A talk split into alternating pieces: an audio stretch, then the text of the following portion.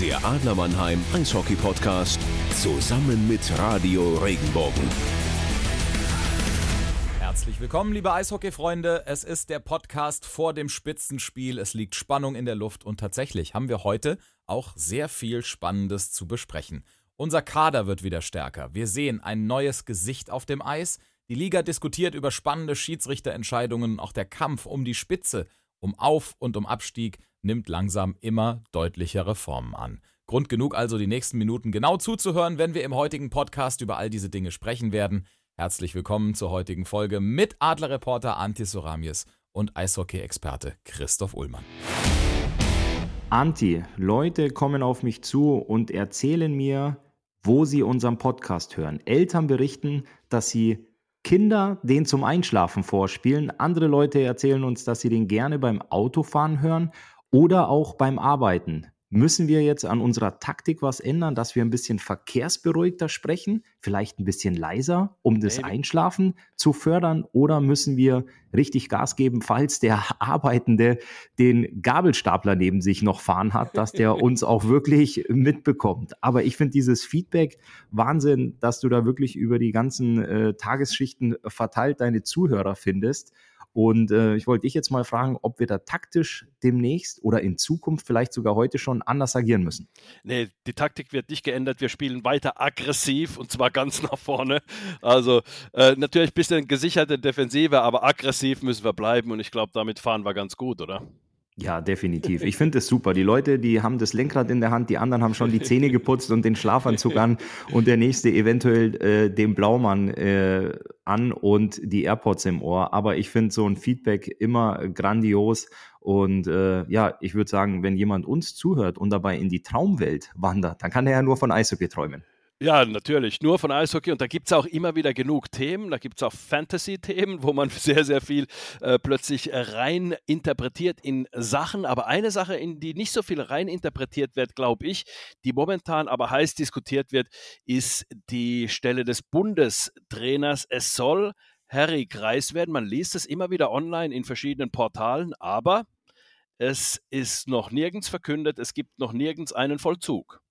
Es wurde auch immer wieder in dem Zusammenhang Harold Kreis berichtet, der aktuell Trainer der Schwenninger Wild Wings ist, dass er eine Ausstiegsklausel für diesen Posten, für diese Position hat.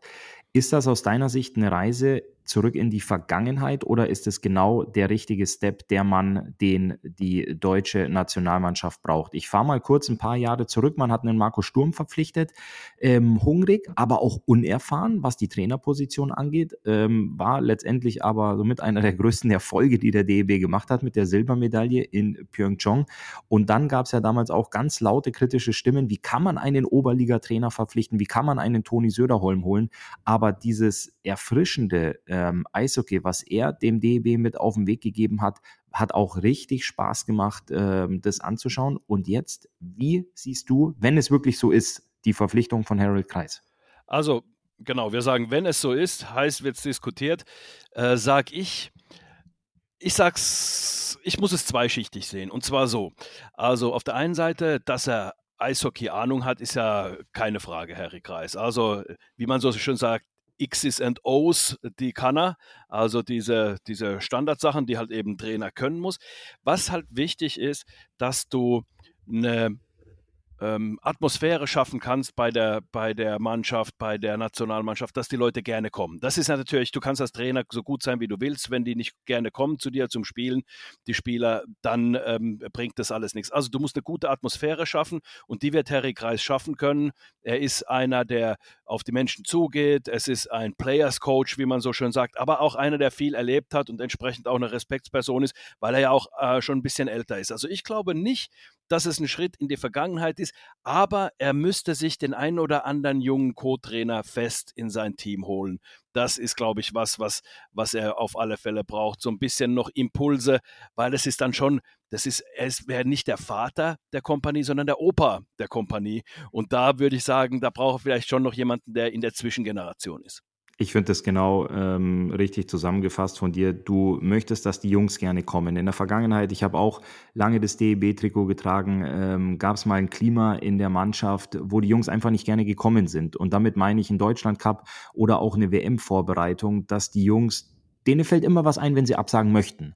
Aber wenn du die Jungs, die aus den Playoffs frühzeitig ausscheiden oder auch diese verpassen, dass die sagen, ähm, zu Hause, zur Lebenspartnerin, Frau, Freundin, zur Familie, was auch immer, nein, ich habe noch ein paar Wochen DEB vor mir, auch wenn vielleicht die Chance gering ist, wirklich das auf diesen WM-Zug aufzuspringen. Diese Kandidaten gibt es ja zu Genüge.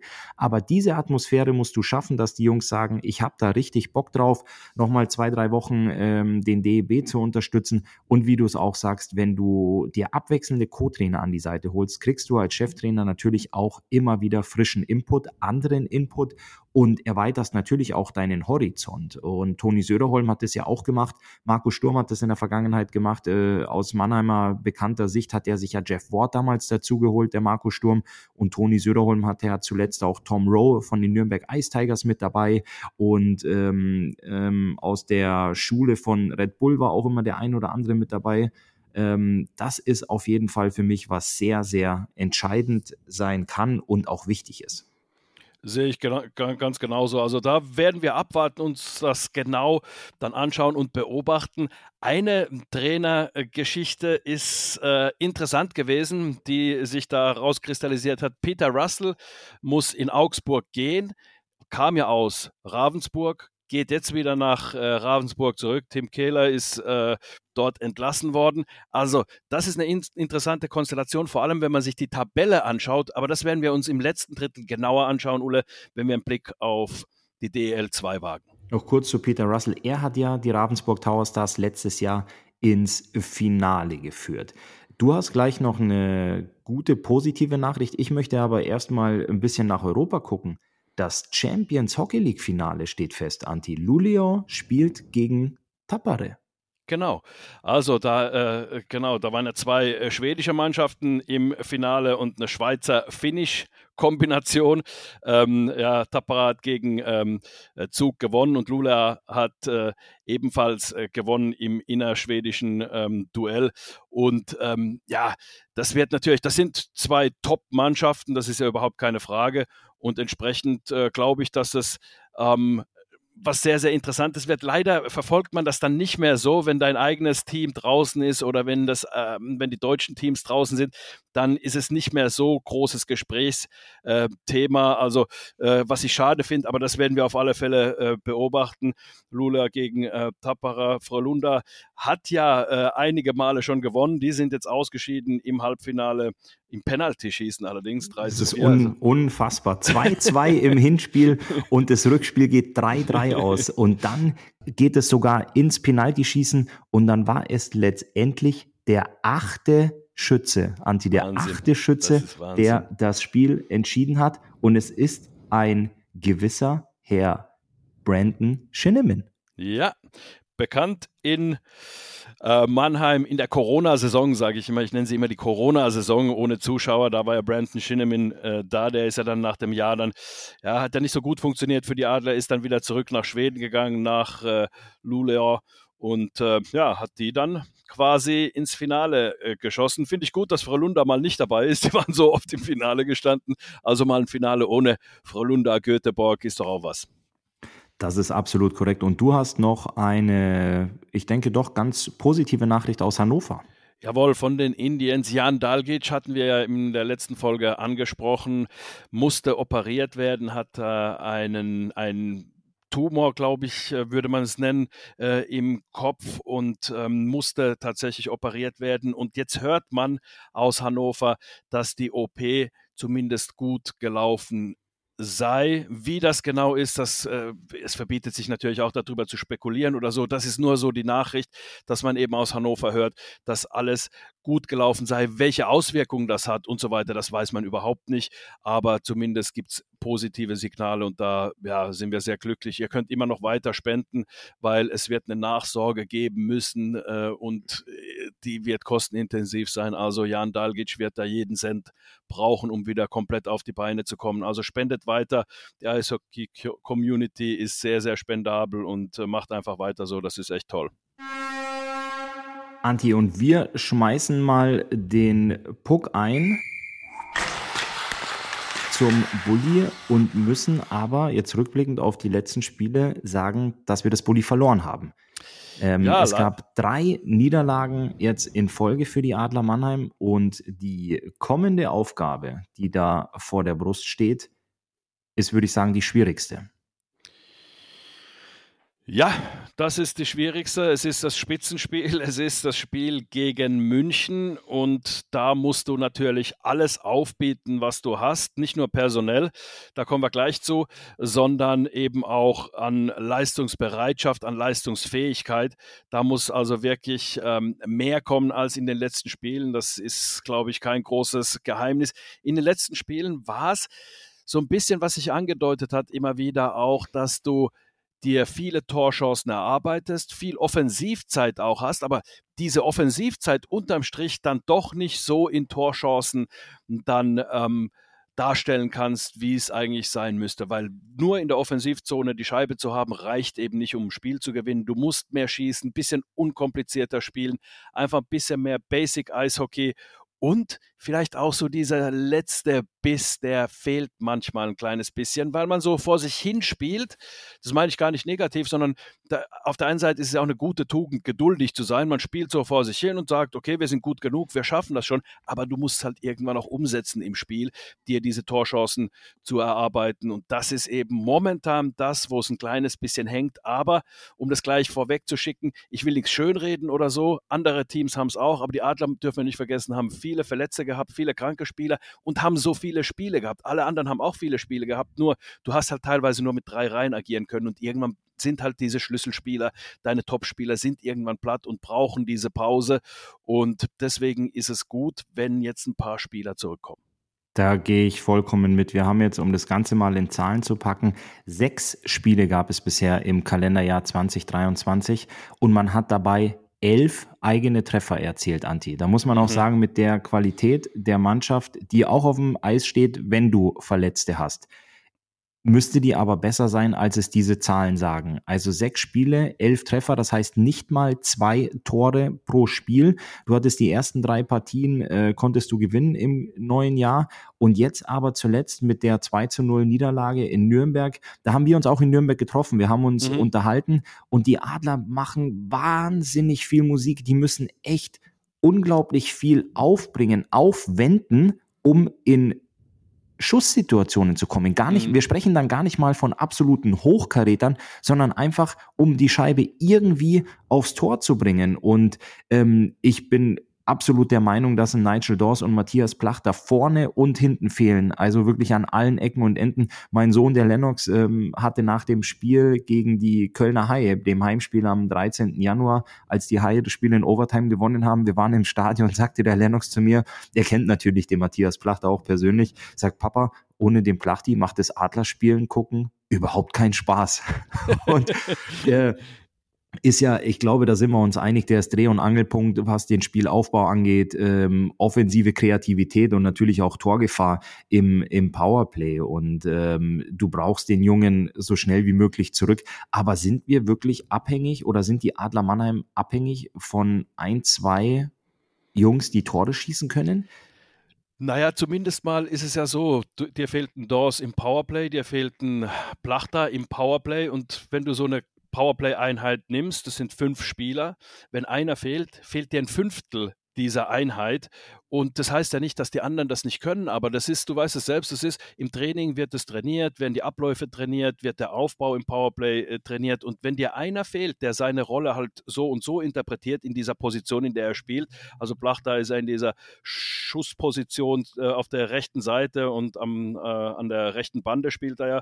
Und ähm, wenn dir derjenige fehlt, dann ist es natürlich so, dass die Feinabstimmungen fehlen und Überzahlspiel ist halt auch ein Spiel der Feinabstimmungen und ähm, entsprechend klappen diese Sachen vom Timing her nicht ganz so gut, wie wenn jetzt ein Plachter dabei ist, ein Dawes zum Beispiel dabei ist, also oder ein Katic, der jetzt momentan auch gefehlt hat. Also das ist schon so ein bisschen, du merkst es dann auch am Powerplay, es ist nicht schlechtes Powerplay, nur kommt da halt wenig bei rum, ist gleich kein gutes Powerplay ist gleich schlechtes Powerplay. Also es ist einfach so, also es sieht nicht schlecht aus, das meine ich damit. Du kommst in die Zone rein, kommst in deine Position rein, die Scheibe läuft, aber eben zu uneffektiv, weil die Feinabstimmung fehlt. Man darf nicht vergessen, zu Beginn ähm, der Saison äh, einige Wochen, Monate, äh, die ersten, äh, waren die Adler sehr, sehr stark im Überzahlspiel. 28 Prozent teilweise, das sind Traumwerte. Ja, und jetzt bist du halt abgerutscht als, äh, auf unter 22, was früher noch gut war. Eigentlich 20 Prozent war früher ja noch sehr gut im Powerplay. Heute sind 25. Wenn du 25 Prozent hast, bist du nicht mal Erster im Powerplay in der Liga momentan. Also es ist so, ja, deswegen muss man auch sagen, ist natürlich auch eine Geschichte der Special Teams, dass du halt vorne weniger Tore machst. Du bist schon normalerweise abhängig, dass du in den Spielen das eine oder andere äh, Powerplay-Tor machst und die fehlen halt momentan.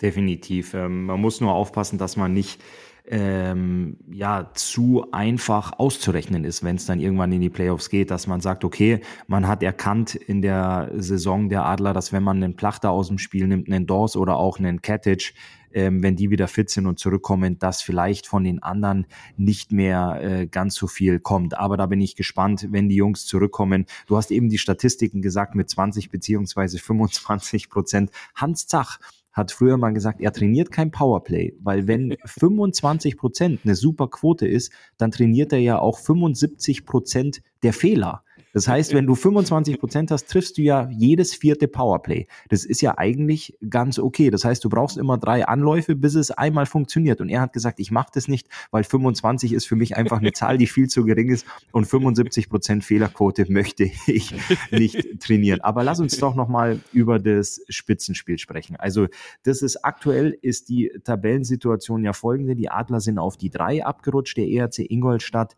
steht auf der zwei. Die Ingolstädter spielen heute zu Hause gegen Nürnberg. Wir zeichnen heute am Mittwoch auf, aber ich bleibe trotzdem dabei. Eins gegen drei ist ein absolutes Spitzenspiel. München, Mannheim, da ist immer, ah, das hört sich doch schon toll an. Ja, ja. Was erwartest du, was erwartest du für eine Adlermannschaft, für ein Auftreten oder was muss aus deiner Sicht jetzt gar nicht irgendwie Ergebnis ähm, spekulieren, sondern was erwartest du, wenn die Münchner, die in 40 Spielen bisher 91 Punkte geholt haben. 27 Siege gegen die Adler Mannheim, die in 40 Spielen 74 Punkte geholt haben bei 19 Siege. Also 27 Siege zu 19 Siege, die Adler aber zu Hause. Ich würde schon sagen, die Münchner kommen mit einer unglaublich breiten Brust nach Mannheim. Die werden sich genauso auf dieses Spitzenspiel freuen. Für die Adler ist es aber jetzt an Spieltag 41 dann so eine Partie, wo du wahrscheinlich von dir aus sagst, wenn ich am Ende ganz oben stehen will, muss ich diese Mannschaft schlagen und am besten doch direkt am Freitag, oder Anti? Auf alle Fälle. Also du musst natürlich auch, man redet ja auch davon, ein paar Duftmarken setzen. Es ist ja nicht nur Duftmarken in Richtung Liga. So, Jeff Ward hat immer gesagt, seine Visitenkarte, Visitenkarte hinter, hinterlassen. Also wenn wir gegen die Truppe spielen, heute schon mal eine ordentliche Visitenkarte abgeben. Aber ich gehe auch gut mit, wenn du sagst, äh, eine Duftmarke hinterlassen. Ja, Visitenkarte gefällt mir da fast besser. Also äh, lass uns dabei bleiben bei der Visitenkarte. Also du willst deine Visitenkarte abgeben, nicht nur, dass die Liga sieht, Mensch, guck mal, die Adler äh, sind äh, da, ja, wenn es drauf ankommt, sondern natürlich auch den Münchnern, weil das Traumfinale, da machen wir uns nichts vor, ist München gegen Mannheim momentan, so wie die äh, Saison ausgeht. Klar gibt es jetzt die, die negativ sind und sagen, was willst du gegen München gewinnen? Aber man darf auch eins nicht vergessen, die Münchner wirken brutal souverän, spielen auch sehr souverän. Die haben aber noch keine so richtige Downs gehabt, so kleine Phasen, wo es schlecht lief. Und entsprechend äh, ich bin einer, der dran glaubt, du brauchst es als Team, auch um in den Playoffs zusammenzuwachsen, um auch schlechte Situationen meistern zu können. Da brauchst du während der Saison schon die eine oder andere schlechte Phase. Das glaube ich schon, das ist das eine. Und das andere ist, äh, dass und das sagt man immer, um diese Zeit des Jahres ist noch keine einzige Trophy, kein einziger Pokal vergeben worden. Also momentan bringt es niemanden irgendwas so da vorne rauszumarschieren. Natürlich hat jeder die Visitenkarte mehrfach jetzt von München überreicht bekommen und sieht, wow, die sind gut drauf, da stimmt momentan alles Niederberger sensationell im Tor. Also da ist alles wirklich richtig gut bei den Münchnern. Aber als Mannheim, wenn du es jetzt schaffst und wir kommen gleich zum neuen Personal, auch zum neuen Mann, da sprechen wir natürlich auch gleich drüber. Aber ähm, ein Blachda soll zurückkommen, ein Katic soll zurückkommen, ein Leubel soll zurückkommen. Also du kommst so langsam in diese Phase als Mannheimer Mannschaft, wo du mal wirklich deine Top-Leute hast. Jonas Lehtivori ist zurückgekommen. Ich finde sehr, sehr beeindruckend, hat seine ersten beiden Spiele richtig stark gespielt. Ähm, Tyler Godet überragend der spielt auch erst seit drei Spielen. Also da muss man schon sagen, das Potenzial bei den Adlern ist sehr, sehr hoch und das haben sie bisher noch nicht abrufen können, weil sie das Personal dafür noch gar nicht hatten, weil sie so viele verletzt hatten. Godet war die ganze Zeit nicht da, Lechtivori war die ganze Zeit nicht da. Das sind schon Stabilisatoren in deinem Spiel, die dir die Chance geben, auch gegen ein absolut starkes Red Bull München gewinnen zu können. Das wird äh, sowieso ein ganz, ganz tolles Wochenende. Da gehe ich ähm, vollkommen mit dir mit, wenn du deine, ja, deine verletzten Spieler zurückbekommst, die du jetzt eben auch aufgezählt hast, die bringen dir unglaubliche Qualität. Und wenn man jetzt auch mal auf die ganze Tabelle guckt, wir sprechen natürlich gleich über die Liga, aber die Adler haben jetzt München zu Hause, da möchtest du deine Visitenkarte hinterlassen, beziehungsweise eine Duftmarke setzen.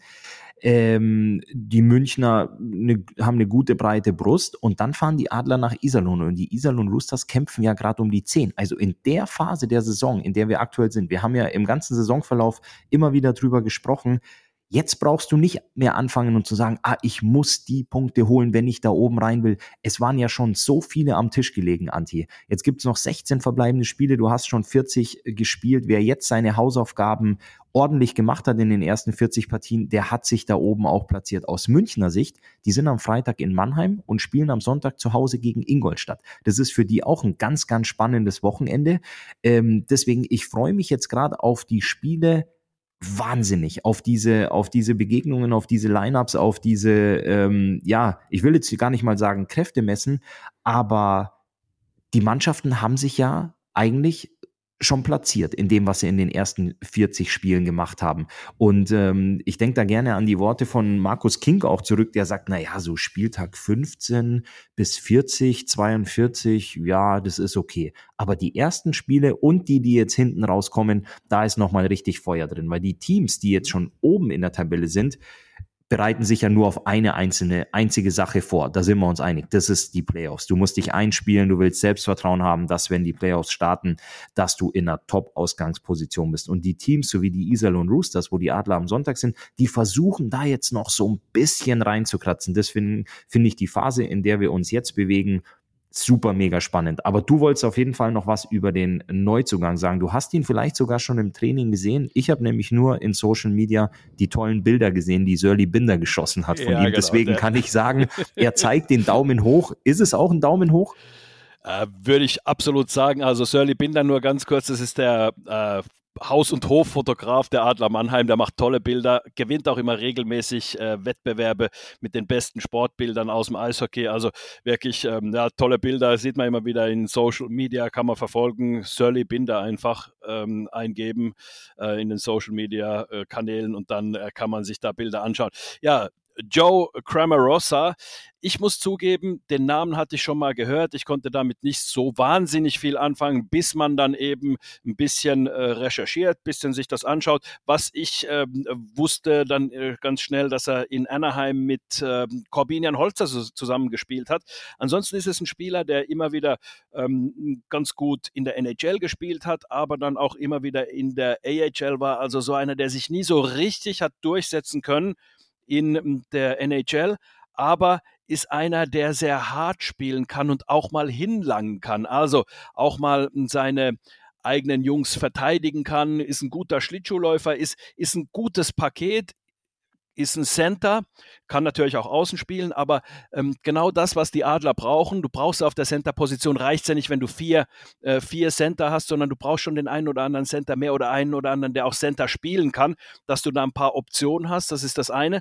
Und das andere ist natürlich auch, wenn dir ein Center äh, verletzt wird, ist es natürlich dann auch ähm, wichtig, dass man ihn dann auch ersetzen kann auf dieser Position. Also er gibt dir sehr, sehr viel neue Möglichkeiten. Er bringt dir eine gewisse Härte. Mich, das, das, ist jetzt keiner, der, der die Open Eyes Checks fährt, wo man sagt, wow, guck mal, da fliegen die Leute, spritzen die Spieler rechts und links aus dem Weg, sondern ähm, es ist einer, der weiß, wenn er auch mal wirklich ähm, eine Visitenkarte, eine persönliche Visitenkarte abgeben muss, wenn es ein bisschen härter wird. Also das ist einer, der weiß auch äh, in der äh, AHL, wo es Tor steht. Also in der NHL hat er auch äh, gepunktet, aber natürlich nicht so. Aber in der AHL, ähm, die man da durchaus mit der DL ganz gut vergleichen kann, ist, ähm, ist er wirklich auch äh, in Erscheinung getreten als einer, der Punkte machen kann. Also von daher freue ich mich auf ihn. Ich glaube, das wird einer, den du in allen ähm, Reihen einsetzen kannst, den du auch sogar in der vierten Reihe einsetzen kannst, wo du sagst, das macht er auch, das wird, das wird er mit Stolz spielen, ähm, mit einem Jentsch und mit einem Wohlgemut meinetwegen zusammen. Also da hast du dann schon wirklich eine, eine, eine absolute Top-Reihe und ähm, er wirkt, ähm, ja, du weißt, wie es ist, ne? Du fragst dann so, ah, was ist das für ein Typ? Leuten, Leute, die mit ihm schon mal gespielt haben oder die ihn kennen und dann sagen, ah, ja, great guy, great family guy und, und, und. Also da muss man erstmal abwarten, wie er dann wirklich ist, aber man hört nur Positives und das ist schon mal gut.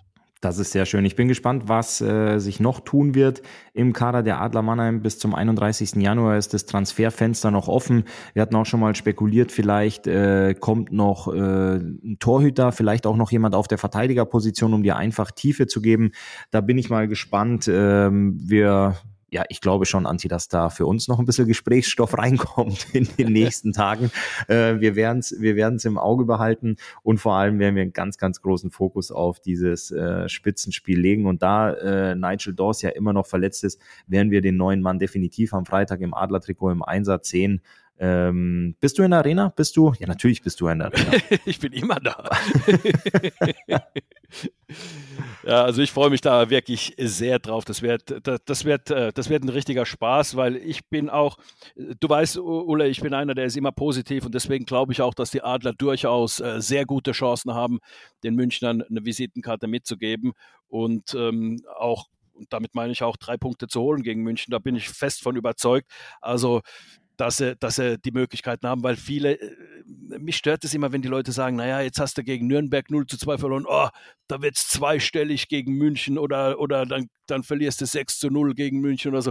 Du kannst keine quer, quer ähm, äh, Vergleiche machen, sondern du musst einfach äh, Spiel, ein neues Spiel immer frisch nehmen und, und schauen, wie sind denn die Vorzeichen. Und die Vorzeichen, finde ich, sind ganz gut, wenn die ganzen Spieler zurückkommen. Und dann bin ich überzeugt davon, dass es ein gutes Spiel der Adler wird, mit einer guten Möglichkeit auch hier wirklich einen äh, Dreier zu holen. Da gehe ich mit dir mit. Ich freue mich auf jeden Fall auf die Partie. Und eins wird sicher sein, es wird äh, ein nicht nur ein Spitzenspiel, was die Tabelle angeht, aber ich glaube auch ein Spiel, wo beide Mannschaften richtig Gas geben, wo Speed drin ist, wo Härte drin ist, wo hoffentlich, ähm, ja, ich sag mal, viele Tore fallen. Als neutraler ja. Zuschauer oder auch als Fan freut man sich, wenn es öfter mal scheppert, wenn es klingelt, äh, Powerplay-Situationen, einfach durchweg ein tolles Eishockeyspiel. Dann machen wir mal den Blick auf die Liga, Ole.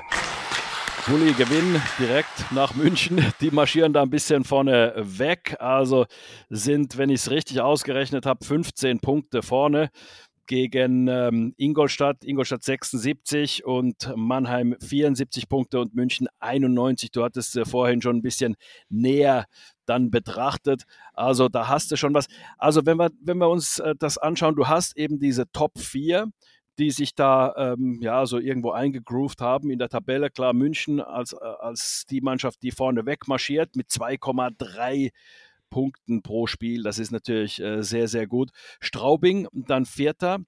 Und dann Fünfter ist Wolfsburg mit äh, schon fünf Punkten Rückstand auf Straubing. Also das ist durchaus auch noch einzuholen. Bremerhaven ebenfalls 66 Punkte wie Wolfsburg. Also da ist es dann schon Richtung vierten Platz ein bisschen enger, zumindest für, für Bremerhaven und Wolfsburg. Und dann schaust du dir den heiß umkämpften zehnten Platz an und da hat sogar Schwenning noch eine Chance. Schwenning ist Zwölfter momentan, der haben 52 Punkte und Frankfurt hat äh, 56 Punkte, ist zusammen mit Iserlohn gerade punktgleich äh, auf dem 11. Äh, Platz. Also beide haben 1, äh, 10. Platz, Entschuldigung, 10. bzw. 11. Platz. Ähm, da ist ja die Tordifferenz dann entscheidend. 1,4 Siege im Schnitt, beziehungsweise 1,4 Punkte im Schnitt pro Spiel. Also was ich fantastisch finde, dass es so spannend ist, Ulle, und dass es da wirklich die Möglichkeit gibt, in diesen letzten 16 verbleibenden Spielen da m, hm, sich noch hochzuarbeiten oder auch runterzufallen. Definitiv, also die Top 4 machen echt Spaß. Du hast es angesprochen, München, Ingolstadt, Mannheim, aber auch Straubing. Ähm, und dahinter sind natürlich ähm, mit Wolfsburg und auch Bremerhaven spielstarke Mannschaften, die sehr, sehr gefährlich sind, was auch den Kader, was das Lineup angeht.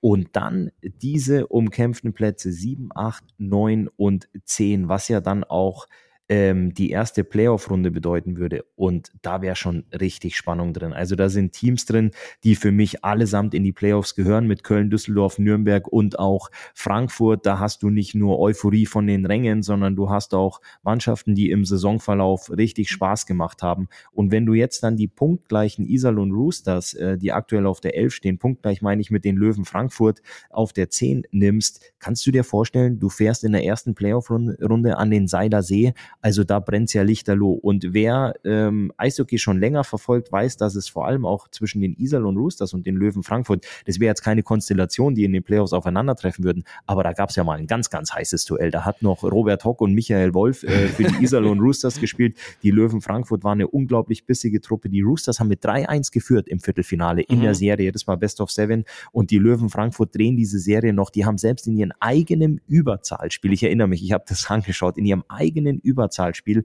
war Michael Wolf auf dem Eis äh, auf Seiten der Roosters und Robert Hock um das ähm, als Penalty-Killer, als Unterzahlspieler.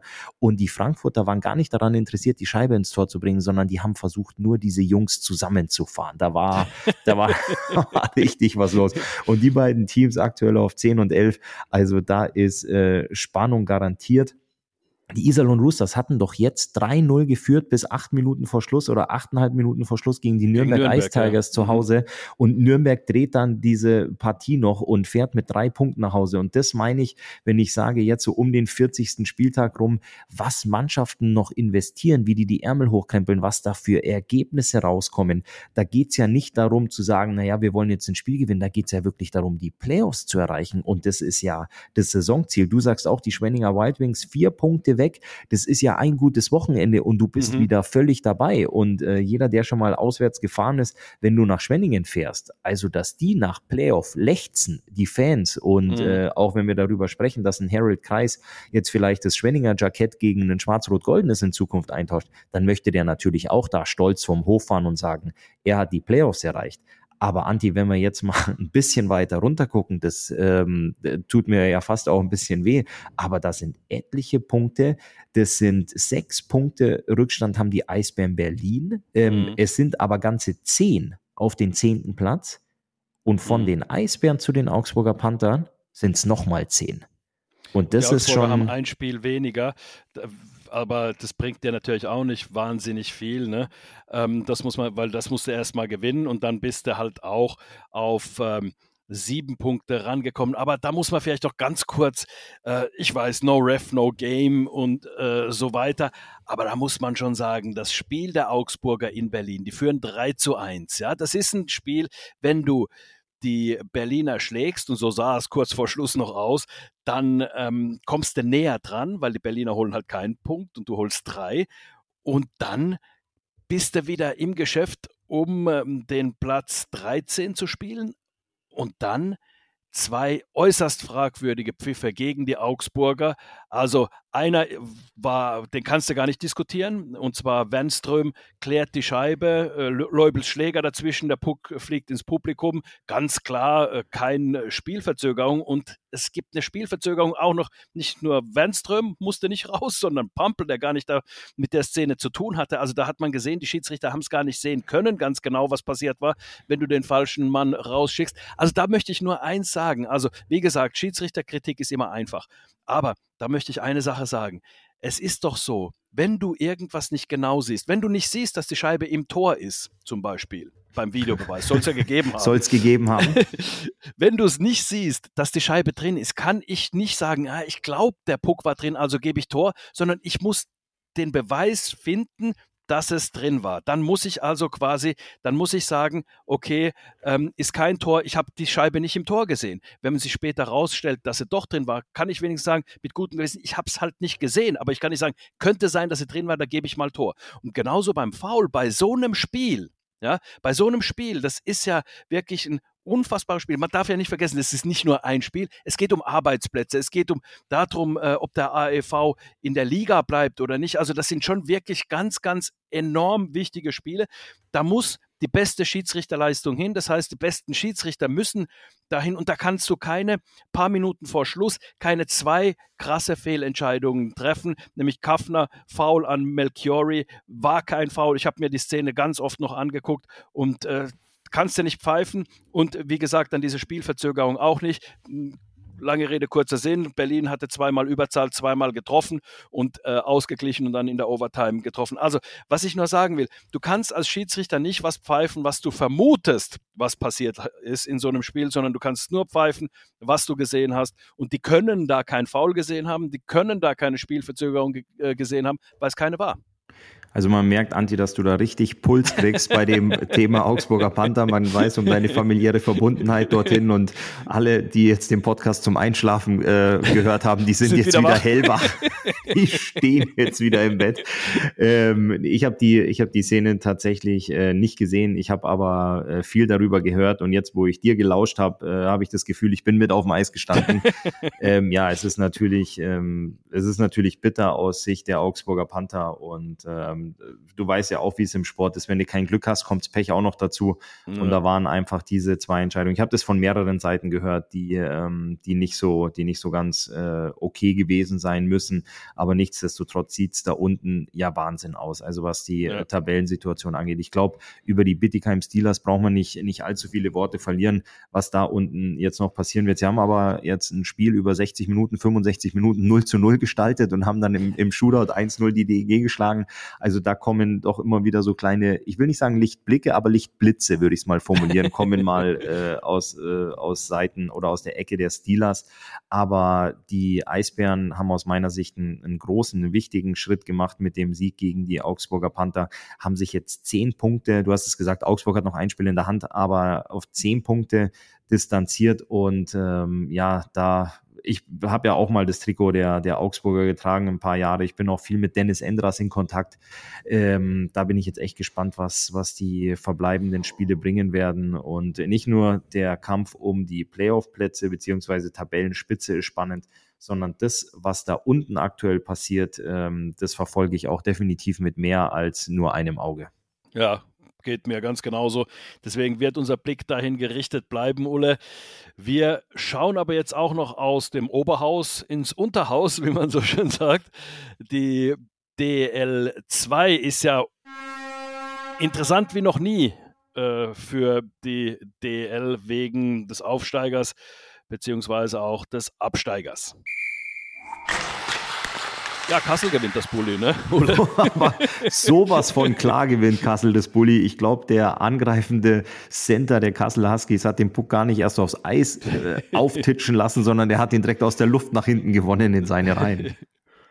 Also die marschieren da äh, vorne weg. Äh, die Kassler 20 Punkte haben sie auf Kaufbeuren. Dresden ist vorne wieder mit dabei. Die hatten so eine kleine, kleine Geschichte, wo sie ein kleines bisschen so nach, nach äh, unten äh, gerutscht waren, aber jetzt gewinnen sie wieder Spiele. Aber wenn du dir, du schaust dir Kassel an, die sind mit 20 Punkten vor Kaufbeuren vorne. Also 92, Kaufbeuren 72 Punkte. Dann sind es schon sechs Punkte auf Dresden. Gut, klar, das kann dir ein gutes Wochenende, kann dich da hochspülen, beziehungsweise ein schlechtes wieder äh, runter. Aber dann hast du auf den sechsten Platz sind es nur vier Punkte. Also 66 von den Dresdnern auf den sechstplatzierten Krefeld sind es nur vier Punkte. Also brutal spannend. Und dann der heiß umkämpfte ähm, zehnte Platz. Da kämpfen immerhin noch, äh, da sind momentan die selber. Die äh, haben 51 Punkte, ein Platz drüber ist Regensburg mit 51 Punkten. Lausitzer Füchse sind auf dem 11. Platz mit 48, Krimitschau mit 47 Punkten. Also alle haben da die Möglichkeit noch mitzumachen. Das ist natürlich auch spannend wie noch nie. Bayreuth ähm, sind das Kassel der anderen Seite, wenn man so möchte. Die sind 26 Punkte. Ähm, ähm, die haben nur 26 Punkte und äh, Heilbronn als 13. hat 42 Punkte. Wobei man da natürlich sagen muss, da gibt es die Playdowns und da ist es nochmal was anderes. Ne? Also da kannst du jetzt als Bayreuth sagen, komm, wir konzentrieren uns auf die Playdowns, weil da werden wir sehr wahrscheinlich mit dabei sein in der Verlosung. Ja, du hast in der DL2, du hast es ja angesprochen, die Situation um die drei Teams, die wir immer wieder im Fokus haben, weil das ja auch mit Kassel, Dresden und Krefeld die Teams sind, die alle Unterlagen hinterlegt haben, um aufzusteigen. Ähm, wenn zwei dieser drei genannten Teams das Finale der DL2 bestreiten, dann weißt du, dass es zwei Absteiger in der DEL geben wird. Und entweder du spielst in der DL2 Playoffs oder du spielst Playdowns. Also sprich die ersten zehn, natürlich, wie wir es aus der DEL kennen, spielen Playoffs. Äh, die ersten sechs sind sofort qualifiziert. Sieben bis zehn spielen die erste Playoff-Runde in der Best of, in dem Best of Three-Modus und dann elf, zwölf, dreizehn, vierzehn spielen Playdowns ebenfalls in der Best of 7 Serie, also der 11 gegen 14 und 12 gegen 13. Die spielen einen einzigen Absteiger aus. Und momentan sind wirklich die Bayreuth Tigers mit 26 Punkten abgeschlagen. Letzter, der vorletzte Heilbronn hat 42. Ich möchte nochmal erwähnen, letztes Jahr waren es die selber Wölfe, die aktuell auf 10 stehen, die ebenfalls, wie jetzt die Bayreuth Tigers, komplett abgeschlagen auf dem Tabellen, also letzter in der Tabelle waren. Die haben aber dann die erste Playdown-Serie gegen Bad Tölz sofort gewonnen, waren aus mhm. dem Schneider. Bad Tölz musste in die zweite Siebener-Serie und ist dann abgestiegen. Deswegen sagst du, Bayreuth kann sich jetzt voll darauf konzentrieren, einfach nur, was passiert in der Playdown-Serie. Die können wirklich Kräfte schonen, vielleicht auch mal einen Spieler rauslassen, vielleicht auch mal den zweiten Torwart spielen, weil du gewinnst da unten nichts mehr. Du kommst nicht mehr auf die 10, sondern voller Fokus auf ähm, deine Playdown-Serie. Frage, Anti, wenn wir das so thematisieren, wie es der Modus in der DL2 ist. Wir sprechen immer wieder darüber, in der DEL steigt der letzte automatisch ab und je nachdem, ähm, ob einer der drei genannten ähm, Meister wird, steigen sogar zwei ab. Wäre es für dich auch ein Modus zu sagen, in der DL, wir spielen auch eine Play-Down-Serie aus?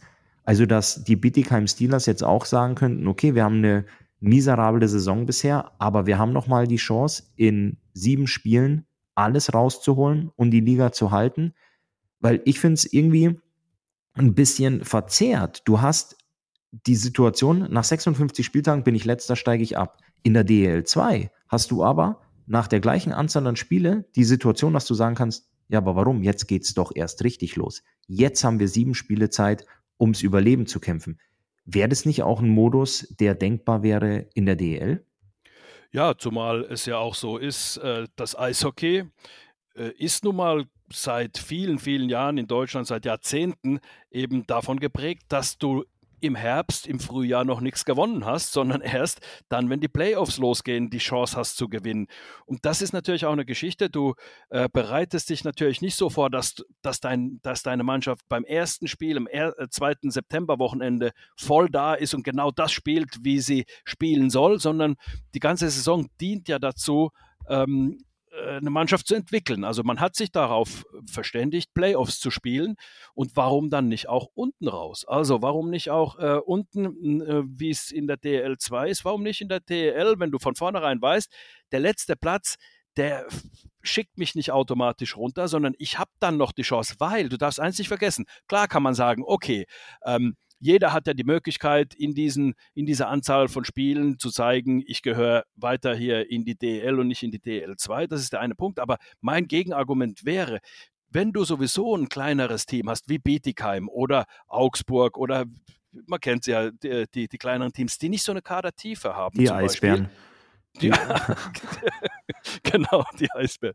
Ähm, die nicht so eine Kadertiefe haben und dann hast du zwei, drei Schlüsselpositionen, die länger ausfallen, dann wird es schwierig, äh, Spiele zu gewinnen und, und, und erfolgreiches Eishockey zu spielen. Deswegen finde ich schon, dass man da auch eine Chance geben könnte, zumindest drüber nachdenken könnte, dass man sagt, Mensch, die Jungs, äh, die haben auch die Chance verdient, jetzt in den Playoffs nochmal zu zeigen, äh, jetzt sind wir da, jetzt können wir es schaffen und da hast du natürlich eine ganz andere Spannung drin, weil gut, in der DL wissen wir, die äh, 11 bis 15, die machen nichts mehr, die können dann in Urlaub fahren.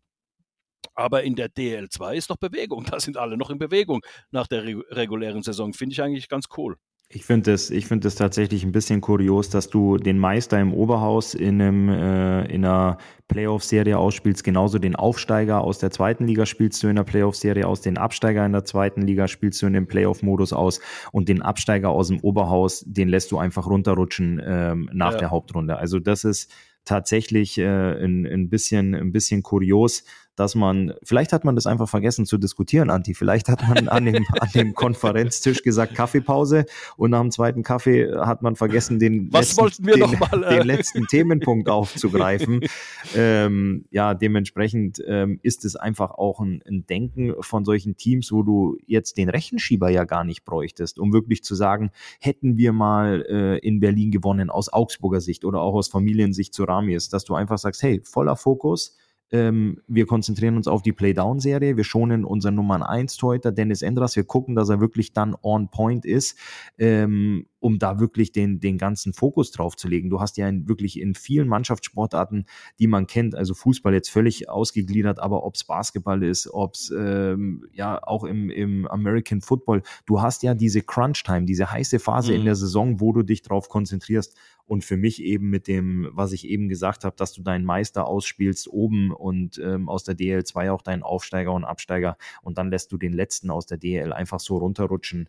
Andi, vielleicht schreiben wir mal einen anonymen Leserbrief. Ähm, Oder wir in, schicken unseren Podcast mal schicken nach, unseren Podcast nach Neuss. mal rein. Richtig, richtig. Aber wir werden das auf jeden Fall in der zweiten Liga beobachten. Du hast es gesagt, Kassel marschiert da stramm und stolz vorne weg. 20 Punkte Vorsprung ist natürlich schon eine Hausnummer. Ne? Und ist eine absolute Hausnummer, ja. Die Heilbronner Falken, die ja der Kooperationspartner der Adler Mannheim sind, aktuell wirklich auf dem äh, vorletzten Tabellenplatz. Also da schreit auch wirklich alles alles nach ähm, Play-Down-Serie und ich, ja, ich habe ja lange im Adler-Trikot gespielt. Ich habe auch mitgekriegt immer, wie viele junge Spieler dann zu den Falken gefahren sind. Ich habe auch das ein oder andere Mal in meinen ersten Jahren ähm, bei den, bei den Heilbronner Falken ein Spiel mitgemacht. Du bist natürlich, was deine Jugendförderung angeht, die Spieler, die aus der DNL kommen, die du weiterentwickeln willst, bist du natürlich sehr, sehr daran interessiert, dass dein Kooperationspartner weiterhin in der DL2 spielt. Auf alle Fälle, weil der Sprung von zwei in die DEL ist natürlich nicht so groß wie äh, in der Oberliga. In der Oberliga hast du wirklich nochmal einen Leistungsabfall, was Geschwindigkeit angeht. Klar sieht man da auch gute Eishockeyspiele, also spannende Spiele, aber du hast da trotzdem, was Tempo angeht. Also das ist, das ist schon ein Riesenunterschied. Schon alleine zur DL2 ist ein großer Unterschied das Tempo. Und ähm, das ist auch die Ausführung bei hohem Tempo. Und ähm, das ist dann natürlich in der Oberliga nochmal geringer und deswegen wäre es wichtig, dass Heilbronn drin bleibt. Die haben neun Punkte auf den zehnten Platz. Also theoretisch ist es noch möglich, aber äh, da müssten schon einige Teams da ziemlich einbrechen und ja, da muss man einfach abwarten, wie es ist. Aber äh, toll wäre es, wenn die dann auch die Liga halten könnten. Also Spitzenspiel in der DEL am Wochenende, ähm, Abstiegskampf, Playdown-Serien in Zukunft in der DEL 2 und äh, voller Blick auch auf die Kassel Huskies, die Dresdner Eislöwen, die Krefeld Pinguine, was da so passieren wird, Anti. Und ähm, ich höre die Schlusssirene, die Eismeister machen schon die Tür auf, die wollen, dass wir vom Eis gehen. Eine Sache muss ich noch mal sagen, weil da haben wir ganz am Anfang erst gesagt, Peter Russell, Ui. also äh, da, da, den wollten wir noch mal ansprechen, der kam ja jetzt aus ähm, Augsburg wieder nach Ravensburg. Tim Kehler wurde äh, entlassen. Ravensburg unter den Top 4 Mannschaften, also oder unter Top 4 ist ja nicht so wahnsinnig wichtig, sondern Top 6 ist äh, wahnsinnig wichtig. Die sind Vierter momentan, die Ravensburger, haben da den äh, Trainer entlassen. Also äh, eine interessante Entscheidung. Da muss es hinter den Kulissen dann schon was gegeben haben, dass man sagt, wir planen in die Zukunft anders und deswegen brauchen wir Peter Russell zurück. Oder irgendwie so muss es gewesen sein, dass man Tim Kehler da dann das Ganze nicht so zutraut in der Zukunft. Und deswegen, also Peter Russell wirklich nur quasi einen verlängerten Weihnachtsurlaub gehabt und gleich wieder einen Job. Also die, die Winterjacke in Augsburg wieder zurückgegeben und eine der Tower Stars bekommen. So, Anti, jetzt ganz schnell runter vom Eis, beziehungsweise wir winken den Eismeistern zu. Wir haben noch eine kurze 1 gegen 1 Situation, eine kurze Overtime. Ähm, diesmal bin ich wieder dran, aus meinem Fragebüchlein was vorzulesen. So, lieber Anti, wenn du das Ganze nur objektiv betrachtest, also wirklich rein objektiv, wenn du an Eishockey denkst, was gibt es da für dich, wo du sagst, wow, das ist ein richtig cooles Trikot oder das ist ein Wahnsinns Helm, der damals lackiert wurde, der mir in Erinnerung bleibt. Und ich rede jetzt gar nicht davon, dass du nur die Adler Mannheim nimmst. Also ich gebe dir jetzt mal ein, zwei Beispiele, damit du verstehst, worauf ich hinaus will. Die DEL ist ja sehr, sehr tierlastig. Also du hast ja ganz viele, ähm, viele Tiernamen. Aber zum Beispiel, ein paar Jahre ist es her, Feldkirch in Österreich, komplett in lila gespielt, Milka als Hauptsponsor gehabt. Da wurde sogar drüber nachgedacht, die Eisfläche lila einzufärben. Ähm, sind es solche Sachen, wo du auch sagst, stimmt, stimmt, genau. Unabhängig davon, wie die Eishockey gespielt haben, ob die gut waren oder nicht gut waren. Ähm, oder sagst du auch, so wie die Seattle Kraken zum Beispiel oder die Vegas Golden Knights, wenn die ihr Maskottchen und ihr Logo präsentieren, dass du wirklich sagst, wow, da hat sich, da hat sich wirklich jemand super Gedanken gemacht, das passt wie die Faust aufs Auge. Ähm, Gibt es da von deiner Seite irgendwas oder soll ich, darf ich dir erst mein, mein Highlight geben? Ich gebe dir mal mein Highlight. Ich geb, ja. als, als junger, als junger Eishockeyspieler bin ich ja früher, ich habe gespielt beim ERC Waldkraiburg, wir waren die Löwen. Das heißt wieder, äh, in Deutschland sind es ja oft diese Tiere. Was ich imposant fand, wenn zum Beispiel ein Mitspieler reinkam und der hatte eine Cappy oder ein Trikot, eine Jacke von den Chicago Blackhawks. Das war für mich so ein Logo, wo ich mit Eishockey verbinde, wo ich gesagt habe, das ist geil. Wenn du da das Trikot gesehen hast, ich hatte keine Ahnung, wer da spielt. Ich habe die noch nie spielen sehen, aber das war für mich so rein optisch eins der schönsten Eishockey-Trikots, wo ich gesagt habe, wow, die Chicago Blackhawks, das ist der Hammer. Und dann im weiteren Verlauf, ähm, als ich ein bisschen älter wurde, war für mich die Torwartmaske von Peppy Heiß was. Ich kannte, mittlerweile kenne ich Peppy Heiß persönlich. Ich durfte auch in meinen ersten Profijahren mit ihm äh, zusammen trainieren. Aber kannst du dich an diese Hai-Maske erinnern, ja. wo seine Augen aus diesem ja. Hai-Maul rausstrahlen? Das war für mich so optisch, ähm, wenn ich da an Eishockey denke, zwei Sachen, die bei mir unglaublich hängen geblieben sind. Diese, diese sensationelle Torwartmaske, die ja eigentlich in der heutigen Zeit sagst du, boah, das ist ja total einfach. Aber es war für mich was, was Prägendes, genauso wie das NHL-Trikot der Chicago Blackhawks. Ähm, wenn man jetzt mal äh, guckt, so Teams verändern ja teilweise ihr Logo. Früher war es vielleicht so ein bisschen ein zahmeres Tier, mittlerweile macht man so ein aggressiveres draus. Was gibt's da in der, in der Vergangenheit ähm, oder auch vielleicht in der Gegenwart, wo du sagst, rein objektiv finde ich das, finde ich das mega. Also du hast auch äh, Helme da mit, mit, mit reingenommen. Also ich fand diese Jofa-Helme früher Wahnsinn.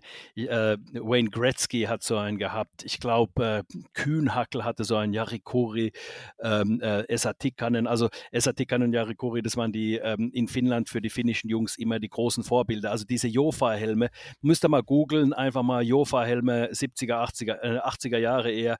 Also das, äh, die haben mir immer super gefallen, weil die so schlicht sind. Ich bin einer, der mag es schlicht. Ich vielleicht weil mein Gemüt auch relativ schlicht ist und äh, entsprechend äh, mag ich es sehr, sehr schlicht. Ähm, was ich brutal mag, auch dann heute, äh, sind diese Helme, diese äh, matt lackierten Helme. Weißt du, diese, die, die so ein bisschen ähm, Metallic-Farben sind, aber matt. Das gefällt mir ganz gut. Ich glaube, die, die die Kölner haben so einen und äh, die, die Schiedsrichterhelme sind auch ein mattes Rot von Penny. Ja, genau. genau. Die glänzen auch nicht, sondern die sind, äh, die sind matt, ja. Also ich mag es immer äh, so schlicht wie möglich.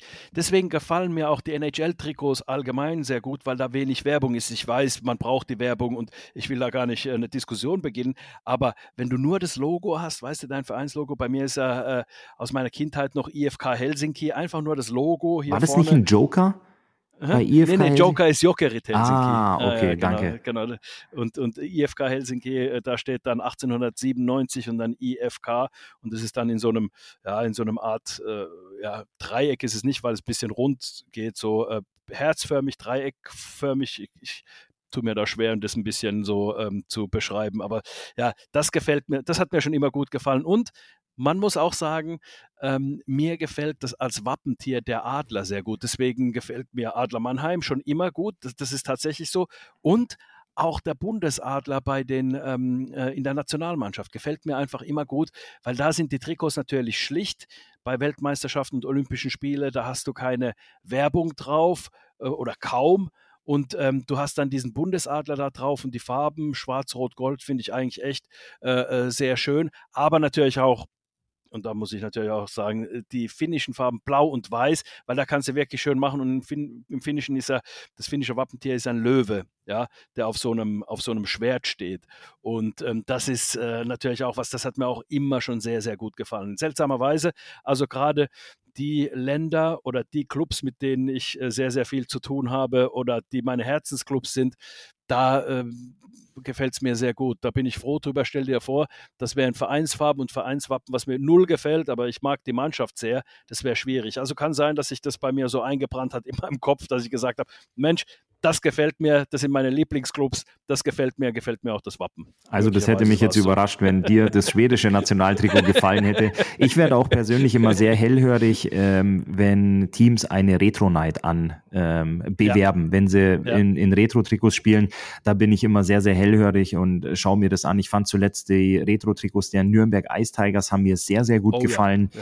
Die waren schön in diesem Weiß und Weinrot gehalten. Also das, ähm, das war was, wo ich wirklich ähm, ja richtig, richtig cool auch fand. Also ja, das ist, äh, das ist schön, definitiv. Und ähm, da hatten wir bei den, äh, bei den Adlern auch immer sehr schöne Retro-Trikots. Ähm, das, da gucke ich auch gerne. Wenn ich einen Schrank aufmache, habe ich das mal erzählt, wenn ich meinen Kleiderschrank aufmache, wo meine Jeans und meine Pullis sind, habe ich ganz oben, wo du ja eigentlich gar nicht so hingreifen kannst, weil man dafür äh, so eine Trittbrettleiter braucht ja. Aber da oben sind alle meine Trikots ordentlich zusammengelegt und deswegen sehe ich die regelmäßig, äh, beziehungsweise täglich, wenn ich einen Schrank aufmache, habe ich immer einen Blick drauf und freue mich immer. Ich erhasche immer einen Blick auf ein anderes und verbinde dann äh, damit ähm, was Tolles. Ein kleiner Insider noch aus der Kabine. Wir hatten ja viele, viele Jungs, die auch Bayern-Fans waren, zum Beispiel auch ein Markus Dennis King, Martel Buchwieser, Dennis Endras. Und wenn wir in, in der Kabine der Adler Mannheim, wenn wir zum Spiel kamen und das dritte Trikot da hing, wir hatten ja auch oftmals rote, dann haben die Jungs immer ganz, ganz große Augen gekriegt. Und vorm Spiel haben sie immer, einer von den drei hat dann immer gesagt, hey Jungs, nur die großen Teams, die ganz, ganz großen Teams spielen in Rot. Die, Chicago, die Chicago Blackhawks, die Chicago Bulls, der FC Bayern und heute auch die Adler Mannheim. haben sie dann immer gesagt. Und das war, das war so ein Running Gag, das war so ein Insider, weil sie immer noch den FC Bayern erwähnen wollten und ähm, dann auch die Adler Mannheim. Also man verbindet mit der Optik doch sehr, sehr viel mit Farben, mit einem Logo. Ähm, deswegen finde ich, äh, war das für mich jetzt mal wichtig zu wissen, was gefällt dir, Anti, was ist bei dir hängen geblieben? Aber dass es natürlich was Finnisches ist, das äh, war mir klar. Finnisch gut. Okay, Ulle, dann äh, dir einen angenehmen Spieltag und ein angenehmes Wochenende. Wir sehen uns nächste Woche wieder. Ich freue mich, wenn wir dann über das Spitzenspiel sprechen, Andi. So wird's sein. Ciao. Ja, und wir hoffen natürlich, dass ihr dann auch eigene Emotionen mit reinbringen könnt, weil ihr dabei wart beim Spitzenspiel in der deutschen Eishockeyliga. Es geht los um 19.30 Uhr heute gegen den EHC Red Bull München. Danke schon mal für eure Unterstützung und wir hören uns danach wieder dann mit einer hoffentlich positiven Analyse. Bis dahin, gute Fahrt natürlich auch an alle, die in Iserlohn dabei sind. Wir hören uns nächste Woche wieder.